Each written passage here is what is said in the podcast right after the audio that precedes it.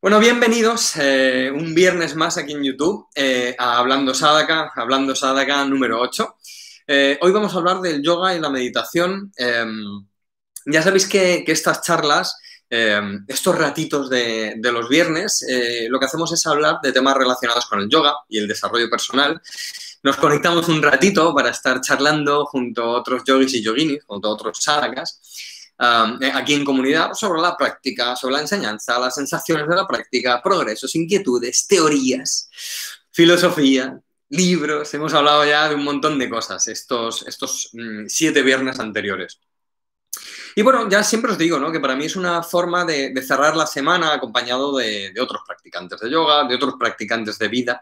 Y, mm, bueno, normalmente seguimos el hablo yo, os cuento un poquito de, lo que voy a hablar y, luego me contáis vosotros. Hoy, como digo, vamos a hablar del yoga y la meditación, eh, que es una propuesta que alguien hizo aquí y no recuerdo quién, o sea que si está por aquí, que se pronuncie, pero es una propuesta que alguien hizo aquí en YouTube hace el segundo o el tercer viernes, yo creo que fue, y decía, oye, comenta un poco sobre la meditación, si hacerla antes o después de la práctica y, demás. Y yo digo, bueno, pues podemos hablar de eso, también de cómo hacemos la meditación y mm, de los tipos y demás, un poquito, ¿no? De, meditación y, mm, y bueno, pues de todo esto vamos a hablar.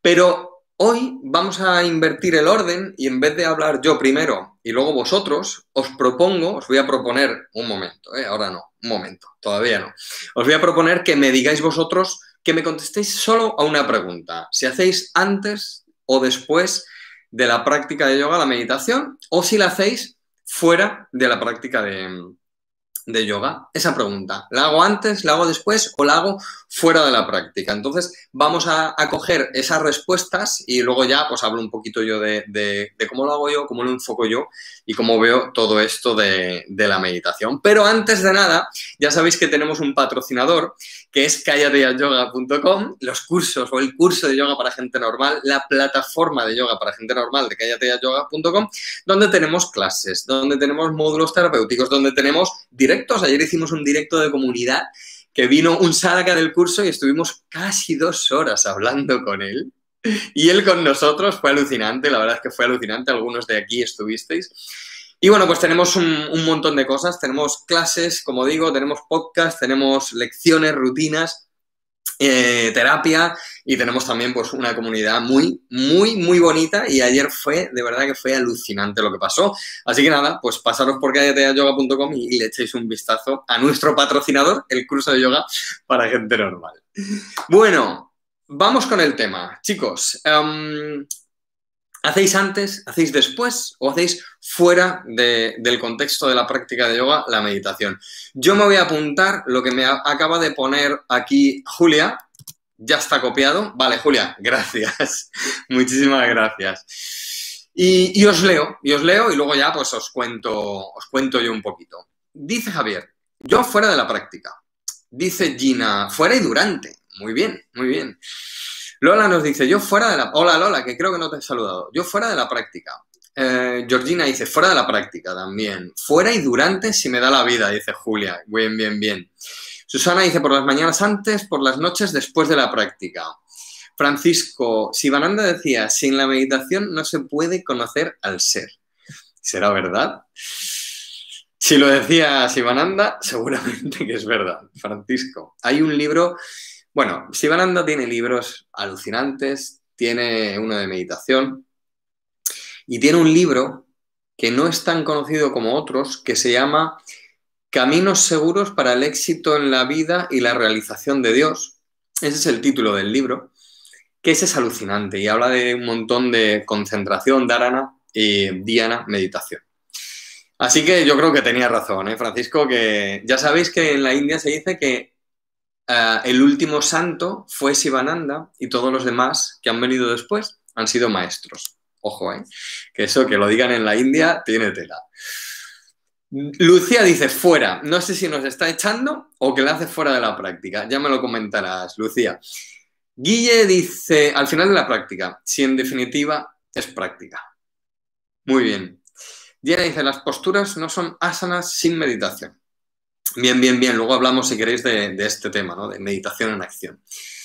Eh, lo tengo ese libro, dice Francisco. Aquí es brutal, ese libro es bestial. Si no lo habéis leído, Caminos seguros, es que, me, es que me tengo que concentrar para decir el nombre. Caminos seguros para el éxito en la vida y la realización de Dios. Es alucinante ese libro de Sivananda. Además, eh, Sivananda escribe todo el rato puntuando frases muy cortas y te, te ametralla con información. Es brutalísimo el libro. Dice Irene, después, creo que la práctica me ayuda a entrar mejor. Silvia dice, meditación fuera de la práctica o luego de la práctica. Me cuesta mucho meditar, ¿vale? Y Carmen dice, yo depende cómo me siento al empezar la práctica a veces, al principio, a veces después. Muy bien, ¿alguien más? ¿Nadie más?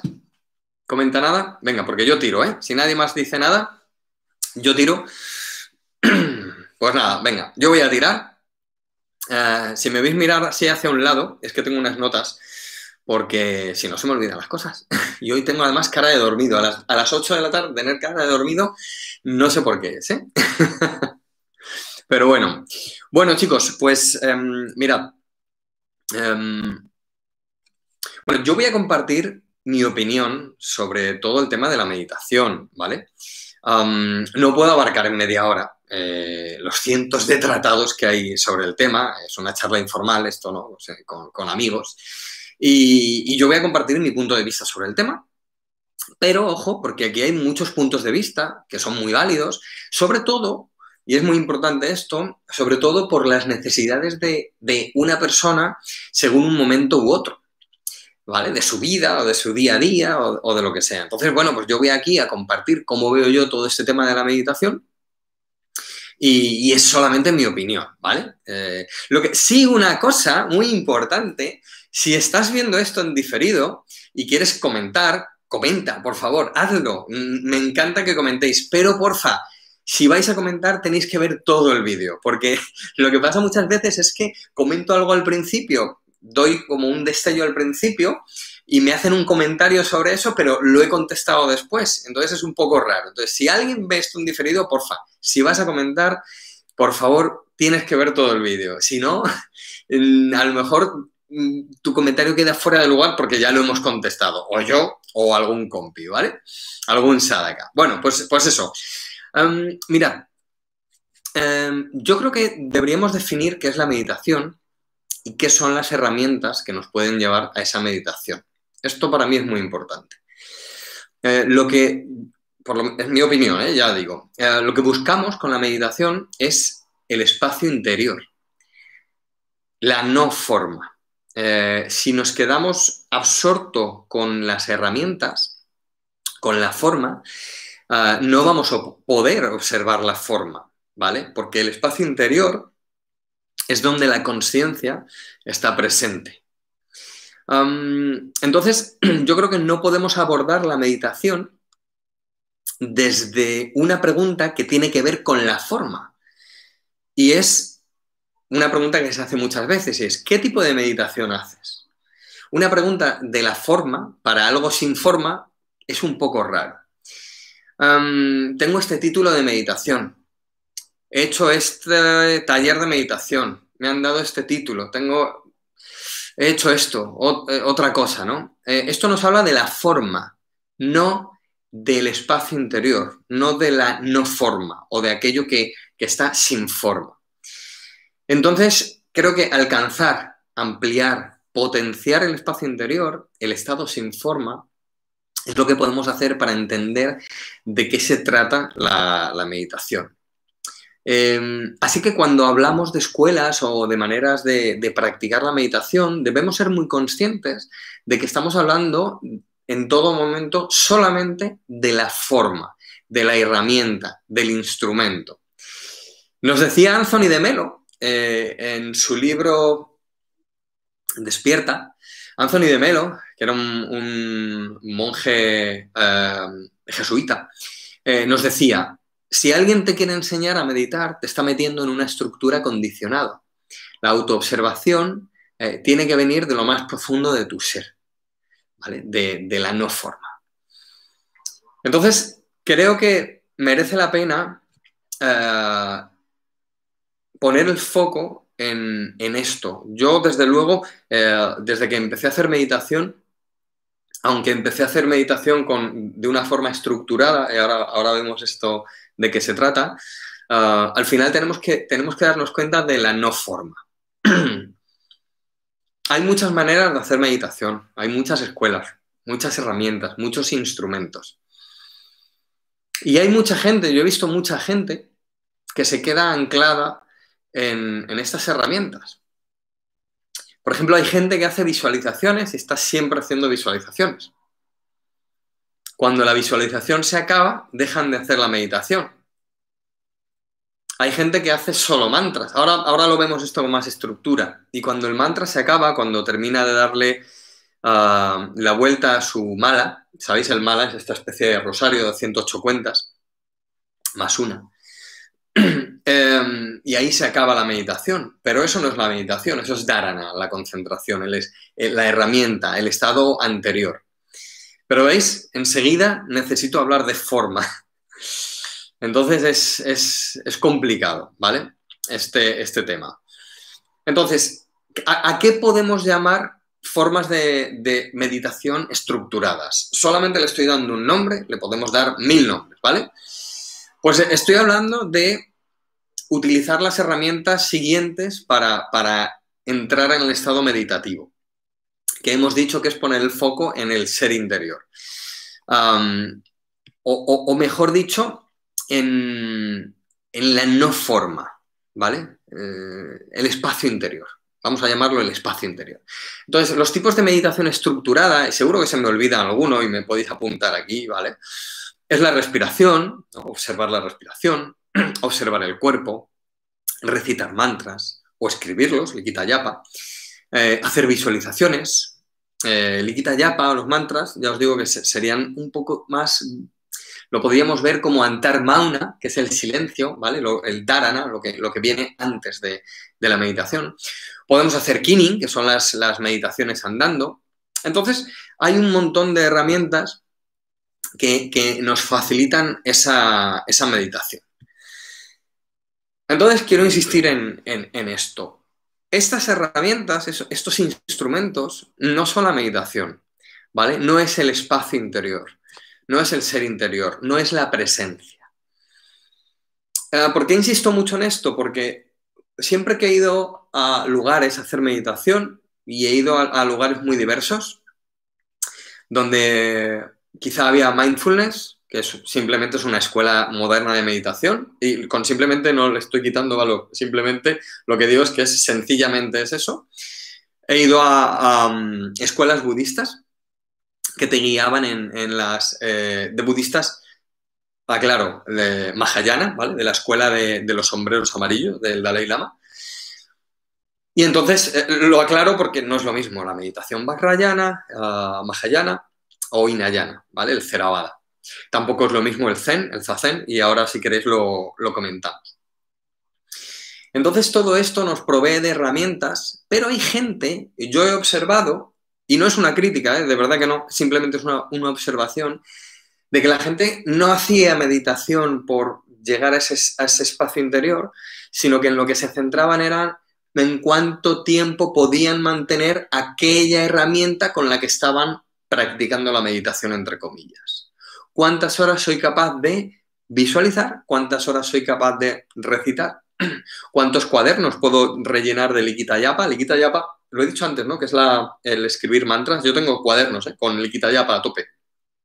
Yo recuerdo que iba en el metro y claro, cuando te lees el libro este de Sivananda que, he dicho antes, o Meditación y Mantras de Swami Vishnu, hacer Likita Yapa sí o sí. Yo no sé si Francisco habrá, habrá hecho Likita Yapa, que ha dicho que también tenía este, pero yo iba en el metro haciendo pero está muy bien. Está muy bien porque son, o sea, yo no estoy criticando, ojo, eh, que yo no estoy criticando las herramientas. Al revés, estas herramientas son poderosísimas y hay que conocerlas. Y cuanta, esto pasa como, como cuando eres terapeuta manual o eres fontanero y tienes una caja de herramientas. Cuantas más herramientas tengas a tu disposición, mejor vas a poder hacer el trabajo o aquel trabajo que, que se supone que tienes que hacer. Lo que pasa es que no debemos eh, quedarnos enganchados a las herramientas. Entonces yo lo que observaba en esto, eh, cuando iba a estas cosas, a estos sitios, era que la gente se quedaba enganchada con estas maneras de hacer meditación. Estuve también con los sufíes, los sufíes hacen el giro de herbiche, que es esto de dar vueltas, ponen así la cabeza de lado, lo habéis visto, es precioso. Si lo veis delante de vosotros, es, no sé si alguien lo habrá visto, pero yo fui con mi amigo Luis, también conocido como Lee, porque está ordenado en el, sufismo, sufismo o no, sé si se dice así, pero bueno, ya me entendéis. Y, lo hicieron delante de mí, yo no soy capaz de darme una vuelta porque me mareo y vomito, pero lo hicieron delante de mí y es precioso, entonces ellos hacen ese tipo de meditación precioso, es muy bonito y llegan a estados de conciencia alucinantes. El yoga también podríamos decir que es una forma de, meditación. Hay quien dice, por ejemplo, el maestro BKS Iyengar hablaba mucho de meditación en acción, ¿no? de que el yoga es meditación en acción. Incluso podríamos verlo más allá de meditación en acción como meditación. ¿Vale? Es una propuesta mía, pero el maestro Iyengar sabía muy bien lo que se decía. Pero yo he estado muchos años hablando de meditación en acción con el yoga y luego mm, un día me di cuenta de que era meditación, ¿vale? Dependiendo cómo está hecha la postura y la secuencia, ojo, puede ser meditación, ya no solo meditación en acción.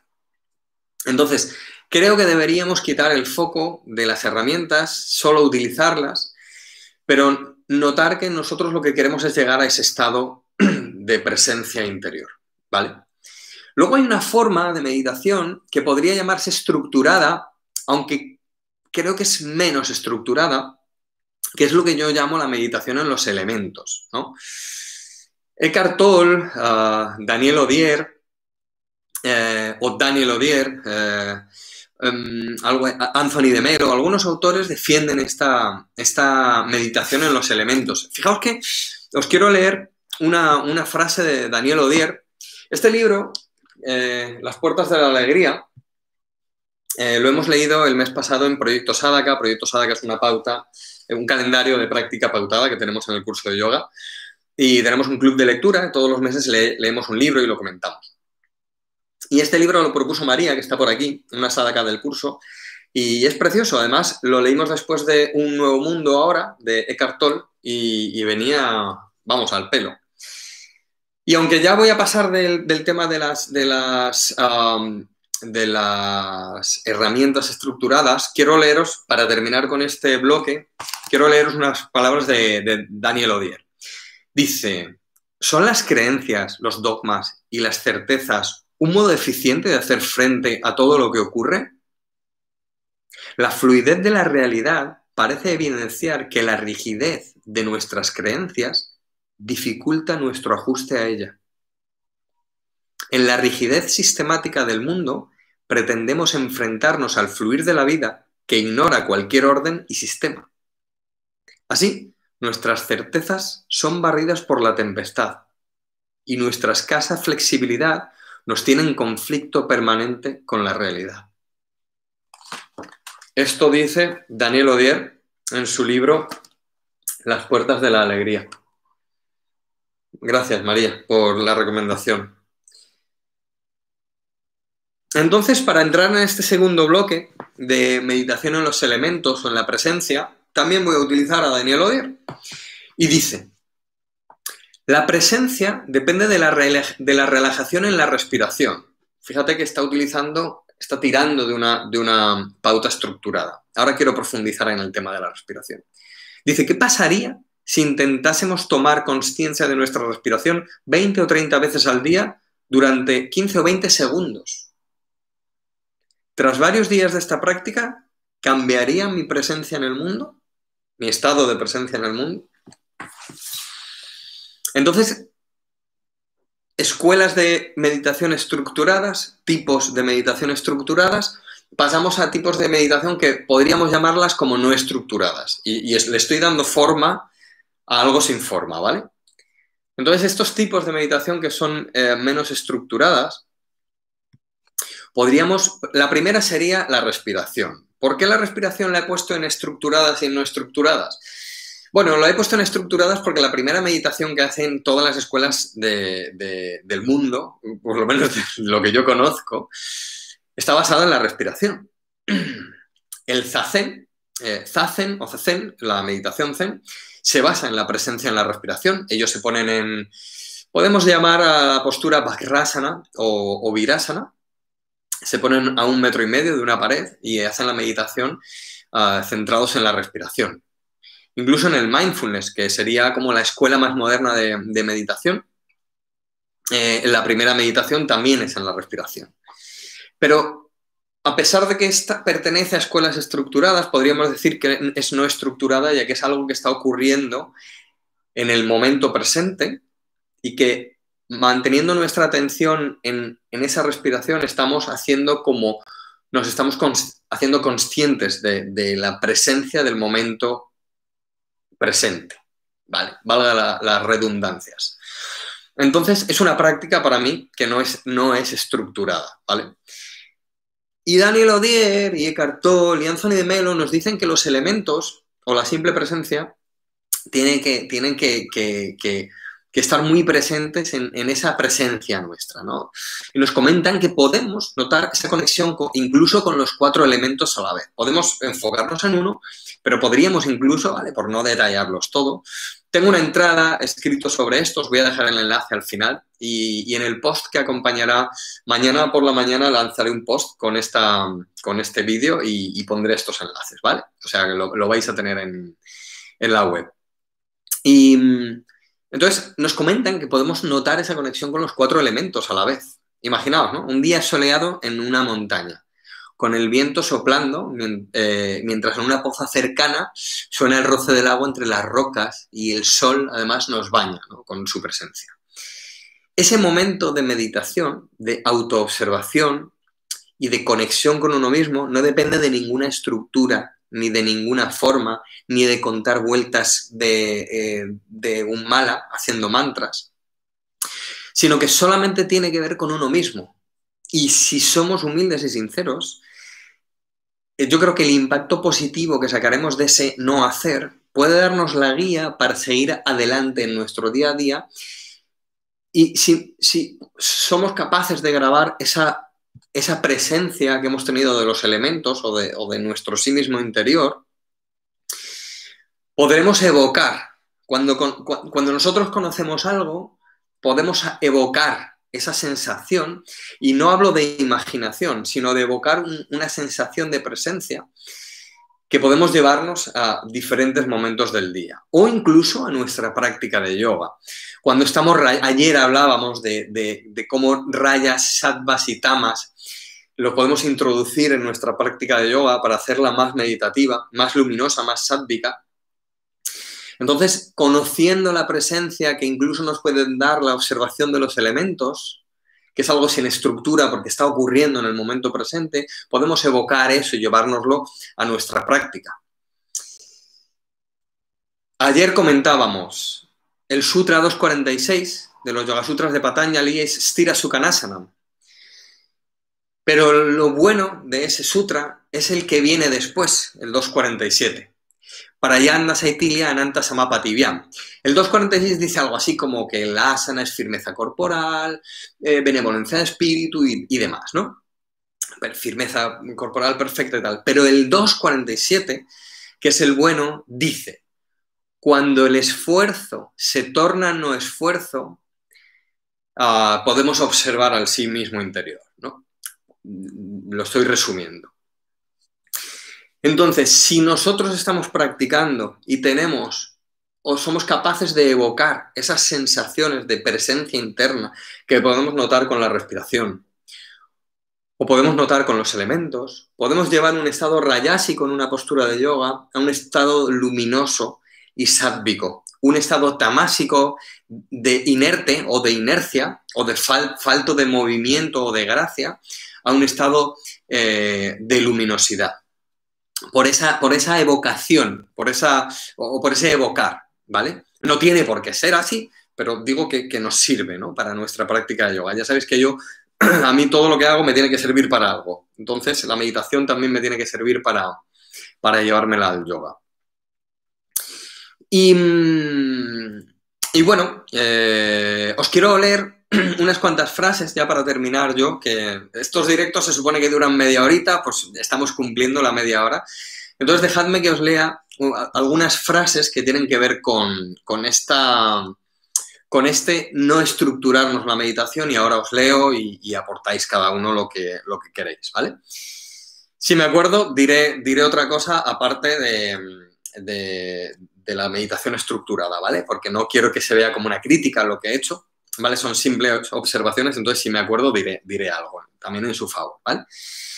Nos dice Cartol, dice, mirad, el mayor impedimento para descubrir el espacio interior el mayor impedimento para encontrar al experimentador es quedar tan subyugado por la experiencia o la forma de la experiencia que nos perdemos en ella.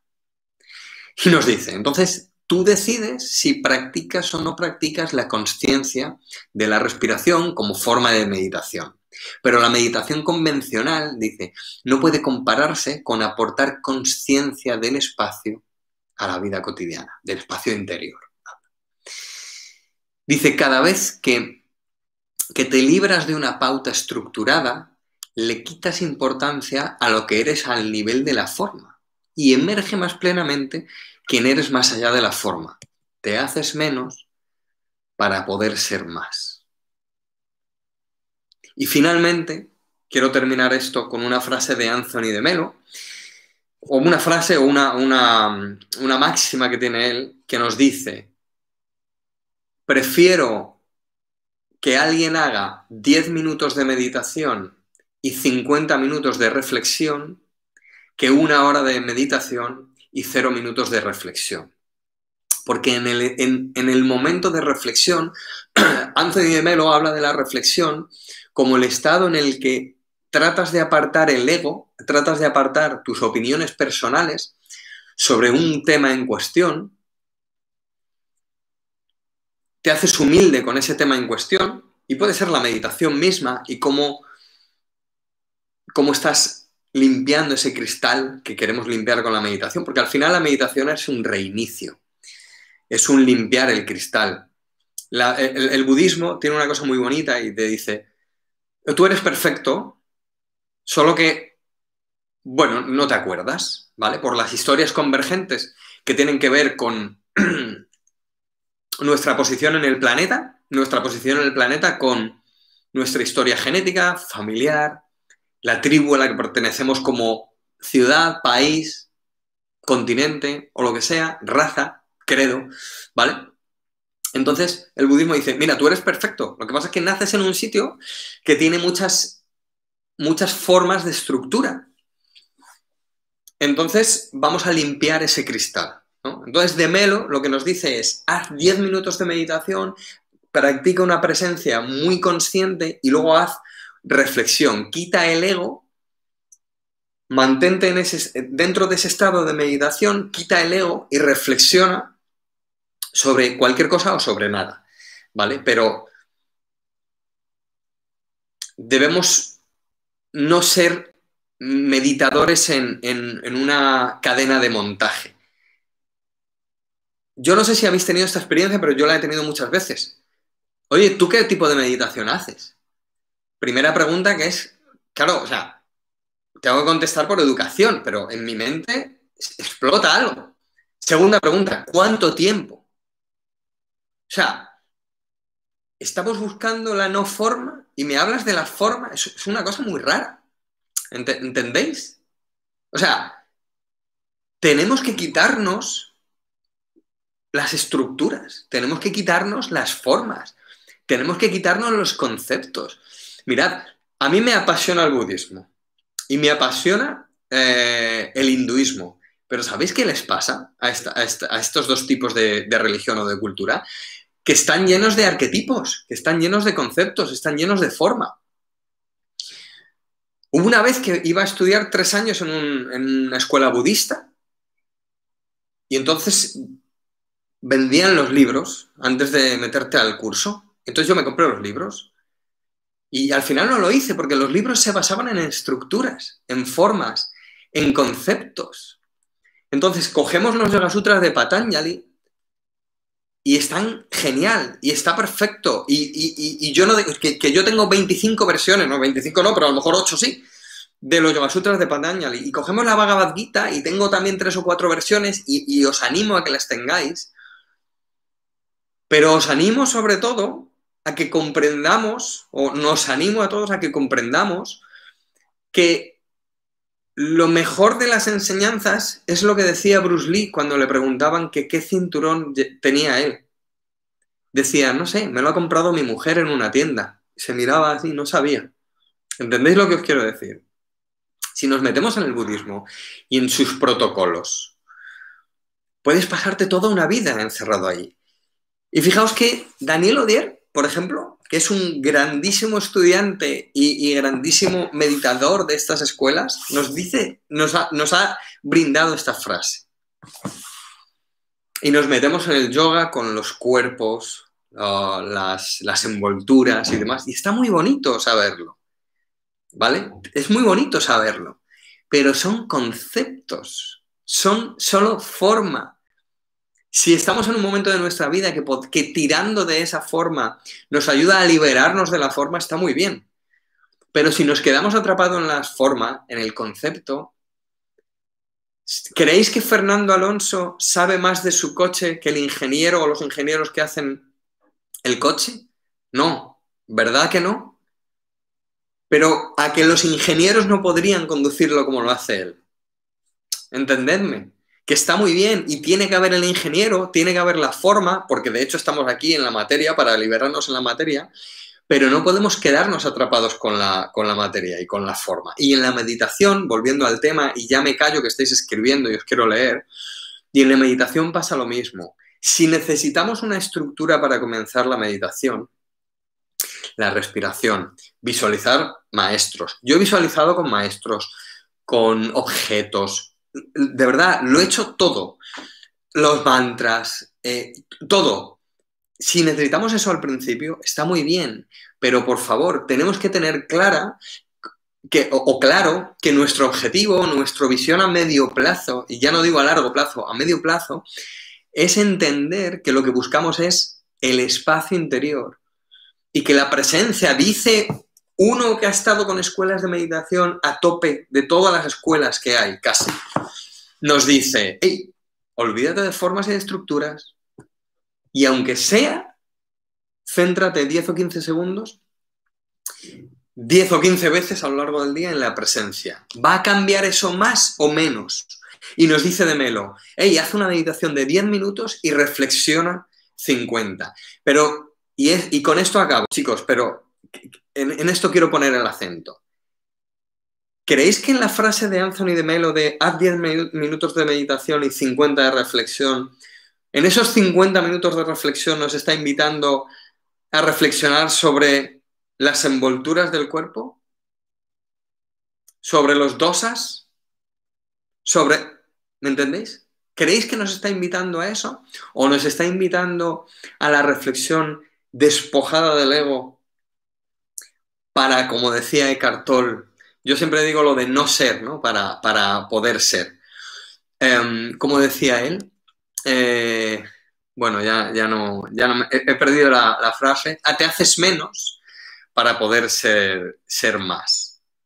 Entonces, 10 minutos, 50 minutos sin conceptualizar. Si queréis aprenderos la Bhagavad Gita de memoria, aprenderos la Bhagavad Gita de memoria. Si queréis aprenderos los Yoga Sutras de Patanjali de memoria, aprenderoslos de memoria. Si queréis aprenderos la, la, Hatha Yoga Pradipika de memoria, hacedlo. Pero solo te liberas de una manera, liberándote de las formas. Llevando el cinturón de Bruce Lee. Si no, es algo así como si no eres un proscrito estás anclado a las formas. Bueno, es un, es un poco eh, absoluto lo que acabo de decir, tomadlo a broma, por favor, porque no, no era mi intención esta. Mi intención era simplemente decir, si nos anclamos a algo, que nos anclemos a la no forma, ¿vale? No a la forma, no a los conceptos. Bueno, os voy a leer un poquito por aquí. Habéis escrito mucho, yo el chat entiendo que estáis hablando entre vosotros. Os leo un poquito por aquí. Decía Francisco, bueno, algunos me, habéis saludado. daos por saludados, por favor, a los que habéis llegado un poquito más tarde. El zazen le gusta a Francisco. A mí me gusta mucho porque es una práctica muy pura. Ah, lo que pasa es que luego también protocolizan mucho, ¿eh? pero el zazen o el zen nace un poco de, quitarse el protocolo del, budismo ah, clásico mahayana y theravada. Los klesas, las causas del sufrimiento, dice Susana. Pero estamos conceptualizando, Susana, ojo, ojo. Eh, o sea, que quiero decir que si te sirve está muy bien, ¿vale? Eh, pero, pero estamos conceptualizando. Fíjate que estamos hablando de meditación sin forma, ¿vale? Dice, yo hago una pequeña pausa después de terminar un acto cotidiano a lo largo del día, como un punto y aparte, dice Francisco, en el relato de, mi vida. Qué bonito, Francisco, pues eso es súper interesante. Hay un monje Ay, lo que pasa es que no me acuerdo del nombre, pero hay un monje mm, que tiene un, hay un documental sobre él que habla un poco de la, cocina. Baba Om es un libro que también leímos en Proyecto Sadaka, Baba Om de Tom Heckel. Os animo a todos a leerlo, un libro controvertido pero alucinante. Eh, y habla de que está con unos monjes en la selva de la India que tenían un fuego y lo único que adoraban era el fuego y que a veces cocinaba, cortaba verduras y cuando las había cortado le, decían que las volviera a cortar, porque no las había cortado con presencia. Blanca dice, me encanta Jorge, totalmente es así, me emociona escuchar de lo que la... Bueno, palabras de, los maestros. Blanca, gracias. Una gran idea, Francisco. Eh, me quedo quieto escuchando el silencio o el ruido. Noé nos saluda, trabajazo interno, dice Gina, me emociona escucharlo. Lo que dice Jorge es así, justo, más sencillo, más sencillo, Blanca. Así, así. Si siempre lo has vivido así, pues así, así es. Para mí es así también. Dice Georgina, la técnica es importante como herramienta para entrarnos en la práctica, pero en el campo de la práctica es la vida misma. Qué guay, qué guay, qué bonito, Georgina. Y es ahí donde vemos que eh, qué tan buenos meditadores somos. Así es, así es. Susana nos dice, ay, que se me ha ido el chat en Susana. Dice, el esfuerzo sublime es el cese del esfuerzo. 247. Dice, entiendo bien lo que dices, es mucho mejor quedarse con la reflexión que con el concepto. Eso es, eso es, te entiendo perfectamente. ahí está, ahí está. Em, así es hacerte menos, entregarte al momento, dice Blanca, tal cual, sí, lo que, lo que, lo que estáis... Eh, sí, sí, sí, es, es que es esto. Si llega la presencia con paciencia, naturalidad llega. Si no, nos atrapan las formas. Hermoso tema, dice Norma. Hola Norma. Eh, hola Melissa, dice puede llegar. dice Carmen, es como si en la práctica de yoga nos concentramos en lograr una asana más que en el proceso. Ahí está. Así en la meditación, cuando nos concentramos más en la forma que en lograr la interiorización, estoy bien, Claro, eh, y Julia ha retirado un mensaje. yo no sé si lo ha retirado, alguna vez pone mensaje retirado, y yo no sé si es el bot de, YouTube, que yo no, estoy retirando ningún mensaje. ¿eh? Si os pasa, que sepáis que no he sido yo. Lo que pasa es que a lo mejor ponéis una palabrota y, YouTube lo quita. Carmen, mm, así es, tal cual. Eh, María dice, por curiosidad, ¿has escuchado algo de Krishnamurti? Y si es así, ¿qué opinión te merece? Sí, he escuchado, he leído a Krishnamurti. Eh, lo que pasa es que hay maestros con los que uno conecta más y, otros conecta menos. Pero, pero está bien, está bien. Hay gente que le encanta. O sea, por ejemplo, a mí me gusta mucho Iyengar y a Iyengar le gustaba mucho Krishnamurti. Y yo con Krishnamurti, pues tampoco conecto mucho. Ah, me pasa con otro maestro, que ahora mismo no recuerdo el nombre, es el del libro Yo Soy Eso. ¿Sabéis el libro Yo Soy Eso? Que es más gordo que este ladrillo. Yo lo tengo, ¿eh? Se lo tiras a alguien y le haces daño. Ah, ay, ¿cómo se llama? Hombre, este que fumaba tanto, que tenía un estanco. Eh, venga, que alguien me diga el nombre por ahí. Ah, pues me pasa lo mismo. Que yo, mira, el libro de Yo Soy Eso me lo compró una persona, me lo regaló una persona, un amigo mío, eh, que le había cambiado la vida ese libro. Cambiado la vida. Y yo no pude con él. No pude con él. Entonces, Krishnamurti está muy bien, pero no es un maestro con el que yo conecte así tanto, ¿vale? Em, Norma dice, me paso a hacer determinadas meditaciones hasta encontrar mi propia forma donde incorporo mantras, respiraciones y quietud para sentir. Está muy bien, está muy bien. Melissa dice, la vida se debe de convertir en una meditación. Ahí está. Y dice, Julia, me encanta, Jorge, es una manera muy de gente normal de ver la meditación. No sabía cómo encajar toda la cultura que envuelve este tema a mi pequeña percepción de persona y lo que dices encaja perfecto. Pero ya te digo que, que mira, esto no se trata de hacer de menos a las escuelas, no se trata de hacer de menos a, las estructuras. Simplemente se trata de, de, de ver cómo es el proceso en nuestra, en nuestra vida o cómo podemos llevar el proceso de la meditación a nuestra vida quitando conceptos. Entonces, yo te digo, léete el Lamrim, por ejemplo. No sé si os habéis leído el Lamrim, que en el budismo es un texto muy importante. El Lamrim es, pues igual, no, es, como el ladrillo, no. El Lamrim comentado es mucho más que este ladrillo. Y tú te lees el Lamrim o el libro tibetano de los muertos. Y tengo una versión preciosa, tengo un par, pero tengo una versión preciosa del padre de Uma Thurman. Sabéis que Robert Thurman es un gran conocedor del budismo. Y es que lo digo como curiosidad porque cuando lo descubrí, yo tenía ese libro y no sabía que era el padre de Uma Thurman. bueno, tengo una versión preciosa del libro tibetano de los muertos, comentada. Y te lees el Lamrim y claro, tú es que alucinas, o sea, alucinas y dices, bueno, pero esto, esto dónde lo encajo yo, ¿no? Lo que dice Julia, pero esto dónde lo encajo yo. O te vas a una cueva o nada. Pero luego fíjate que te vas a una cueva, y yo no me he ido, ¿no? Pero, pero es verdad que hay gente como el Lama Suryadas, que es alguien que ha hecho la meditación esta clásica del budismo mahayana de tres años, tres meses y tres días, y la ha hecho tres veces, dos o tres veces. Y ahora él vive en Estados Unidos con su mujer y tiene una vida más normal. ¿Que ha tenido que pasar por ese proceso y es interesantísimo? Claro, por Dios, ¿cómo no lo va a ser? Pero si creemos que ese es el ideal en, una vida nuestra, imagínate que tú descubres todo esto, Julia, cuando tienes 40 años, estás casada y tienes dos hijos. Y dices, oye, esto me interesa, pero me tengo que ir a una cueva tres años para disfrutar de mi presencia interior. Y entonces viene Daniel Odier o Lama Suriadas que lo ha hecho, o Eckhart Tolle y demás, y te dicen, no, no hace falta. Entonces está bien. Oye, ¿te apetece irte? Te vas. Y genial, y lo haces, guay. O te haces una vipassana de una semana o de un mes. Está muy bien. Claudia, no sé si está por aquí, lo ha hecho y siempre nos cuenta sus experiencias. Sí, está muy bien todo eso. Pero podemos encajar la manera en la que propone, por ejemplo, Daniel Odier, estas pequeñas meditaciones. Dice Gina, me tengo que ir, compis, un placer. Si ya vamos a terminar, que llevamos casi una hora. Ah, Nisargadatta, eso que no me acordaba. Nisargadatta, me dice EM, perdón, perdón por no acordarme de Nisargadatta. Pues Nisargadatta tiene un libro que le ha cambiado la vida a mucha gente. Cambiado la vida. De verdad, mi amigo Alberto, el que me regaló el libro, le ha cambiado la vida. Y, desde que leyó ese libro no es la misma persona, es mejor. Y yo no conecté con el libro. no pasa nada. No pasa nada. Javier dice, yo como principiante pruebo varias herramientas para meditar. La última lo hago con música binaural. Pues Javier, eso está muy bien. Eso está muy bien. Si es que ese es el tema. El, conocer varias, incluso en una sesión de meditación. Tú imagínate que te pones a recitar un mantra.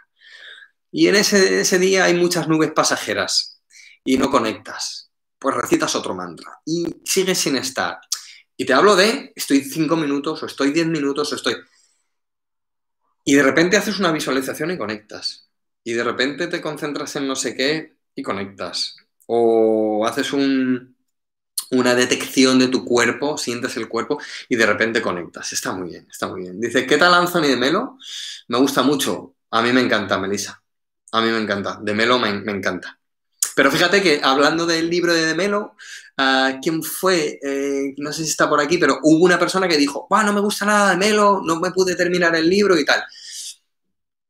Sí, es que es así. Conectamos o no conectamos, no pasa nada. Por eso hay tantos maestros, gracias a Dios. Dice Susana Jorge, ¿por qué siempre se habla de los beneficios de la meditación y no de su fin? Todas las meditaciones son distintas y no hay que juzgarlas. Son, solo son meditaciones. Pues es verdad. Pues mira, eh, Susana, muy buena apreciación. Yo creo que es eh, los beneficios, creo que es porque la gente que conoce el fin sabe o intuye que, mm, que si a la gente la cogemos con los, por los beneficios, lo, demás lo van a sentir, ¿sabes? Creo que es por eso. Por ejemplo, le, pregunta eh, eh, John Kabat-Zinn, el, precursor de, esta escuela llamada Mindfulness, eh, surge en Massachusetts. Os voy a dejar un enlace también, porque entrevisté a una persona que, estuvo allí, en Massachusetts, estudiando Mindfulness. y, y entonces él, ¿qué hace? Este doctor descubre la meditación, entiende su fin, pero lo que hace es un estudio científico para llevarlo. ¿Y, qué hace? Lo lleva a la gente de a pie, lo lleva a las empresas, lo lleva. Y mindfulness. Ah, hubo un momento que fue muy criticado porque es verdad que es una escuela que que a veces parece que si no has hecho mindfulness no has hecho nada, ¿no? Pero simplemente porque ha cogido una estructura y al final la gente que se adscribe, se puede decir esa frase, ya me entendéis, que está adscrita a esa escuela, cuando te adscribes, te, bueno, te adhieres, perdón, te adhieres a una escuela, empieza la dualidad, ¿vale? Si yo estoy aquí, esto es bueno, eso de allí quizá no es tan bueno, ¿vale? Eso he hablado muchas veces, en fin, por eso la frase esta de de Daniel Odier de antes.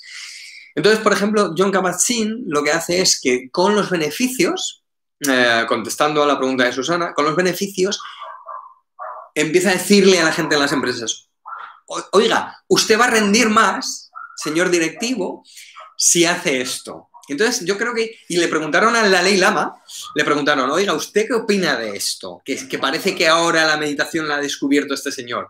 Y el Dalai Lama dijo lo que dijo Iyengar con las Olimpiadas del Yoga.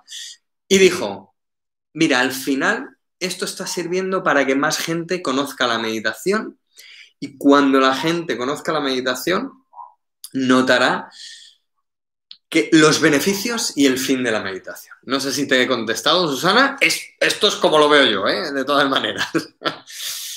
Bueno, venga, vamos a ir terminando, chicos. Eh, Susana. Ah, vale, lo de Susana. Merky ha retirado el mensaje. igual te digo que a Julia, que no sé si lo has retirado tú o lo ha retirado alguien. Dice Francisco, es que el libro es súper chulo, el de Yo soy eso. Pues yo lo tengo mm, y no lo terminé, eh, Francisco. Blanca se ríe. Julia dice, después de desmontar los conceptos Vayamos a lo práctico, Jorge. ¿Qué progresión en las distintas técnicas recomiendas a los principiantes? ¿Qué orden para ir probando de menos a más?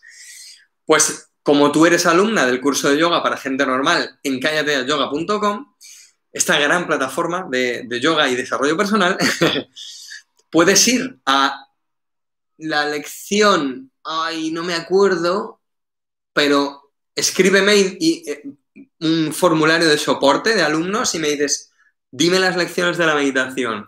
Y hay dos lecciones que tiene, una tiene tres técnicas y otra cinco técnicas, incluso esta Sanmukhi Mudra que me encanta, para empezar. Y luego hay meditaciones sueltas. Tienes un apartado dentro de las rutinas que es meditaciones.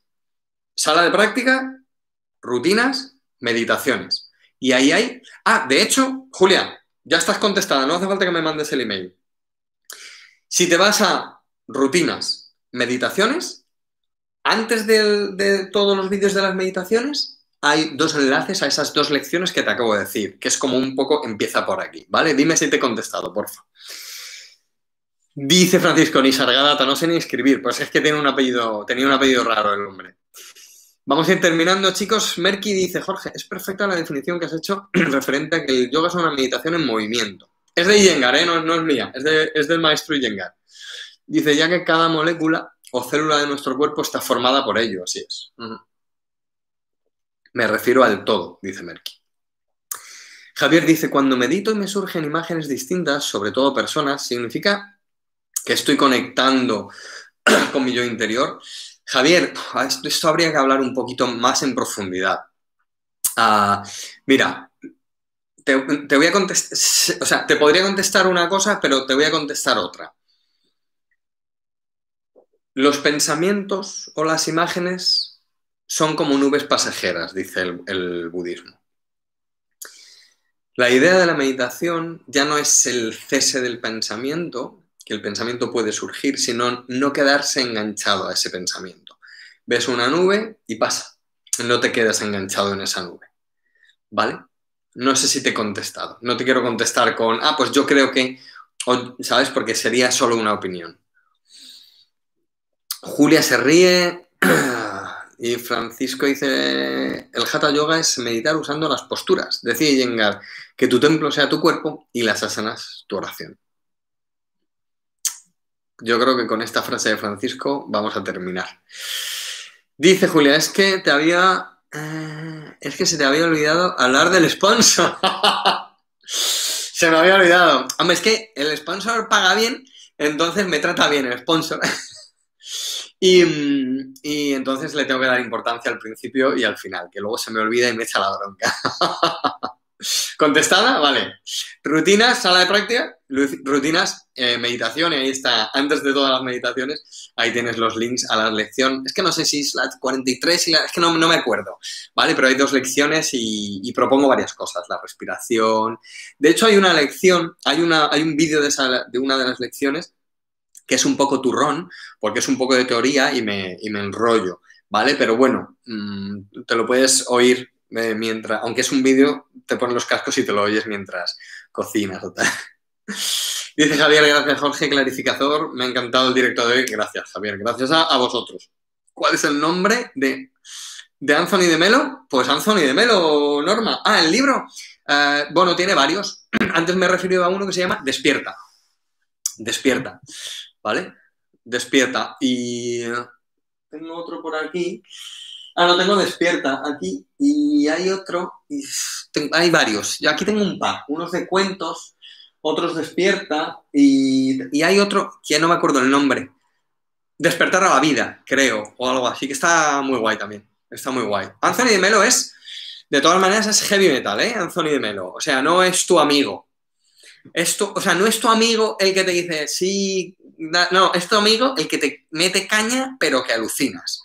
O sea que Anthony de Melo hay que leerlo pensando en que te va a poner las pilas. Por eso el nombre del libro es Despierta, para que, que no te hagas, que no te hagas ilusiones. Eh, no es despierta con cariño, es despierta con admiraciones, el, título del libro. Bueno, chicos, eh, muchas gracias, muchísimas gracias por, venir otro, otro, día más. Os quiero proponer eh, como reto de aquí al viernes que viene que simplemente paréis 10 minutos al día y os conectéis con la respiración en cualquier postura. Eh, tumbados, hay quien hace la meditación tumbado, a mí no me gusta porque me duermo, ¿vale? Eh, pero cualquier postura. Maitreya, que es el arquetipo del Buda futuro dentro del budismo, eh, está sentado en una silla. Maitreya, el Buda futuro, está sentado en una silla. Entonces, bueno, yo os propongo que de aquí al viernes que viene, 10 minutos, 10 minutos de crono. Eh, de hecho, Daniel Odier muchas veces dice, haz, una meditación cortita y aunque estés muy enganchado, salte de ella. ¿Vale? Luego vas a tener ganas de engancharte otra vez, pero salte de ella para quedarte con ese sabor. Bueno, yo no he hecho eso nunca, pero lo propone. Entonces, 10 minutos todos los días, sentado, caminando, con las piernas cruzadas, virasana, vakrasana, con altura en la pelvis, como sea, pero hacer meditación 10 minutos de aquí al viernes que viene y a ver qué pasa. Como decía Daniel Odier, cambiará y tendré más presencia uh, en mí mismo. Dice Blanca, qué buen regalo de reunión, gracias Jorge. Hoy es mi cumple, así que qué buen broche de oro, hombre, Blanca. ¡Felicidades! Felicidades. Bueno, bueno, vamos felicitando a la gente. Fue el cumple de mi madre en un directo. Hoy es el tuyo. Qué bueno. Feliz cumpleaños. Bueno, dejo, dejo que en el chat que te felicite la gente. Dejo que te felicite la gente. Que nos vamos a una hora, chicos. Que la gente no va a venir a ver este, estos directos si duran una hora del viernes. Que tienen que durar menos. bueno, el viernes que viene la hacemos un poquito, un poquito más corta. Aitor, Dice, muchas gracias por compartir en directo para todo el mundo. Aitor, gracias a ti por, estar aquí, de corazón. Bueno, chicos, eh, dejo el chat eh, por si queréis felicitar a Blanca. Gracias desde el corazón, gracias de corazón eh, por estar aquí un viernes más. me emociona veros aquí y nos vemos el viernes que viene, aquí en YouTube, a las 8. Eh, mañana cuelgo el post en, en el blog, en callateayoga.com y, os dejo, bueno, pues un poquito así el resumen de lo que hemos visto hoy, este vídeo, la versión en audio por si alguien se lo quiere oír mientras camina por ahí y, os dejo también los enlaces de algunas cositas de las que os he hablado. Un abrazo chicos, un beso muy fuerte, namaste. Chao, chao. Chao, chao.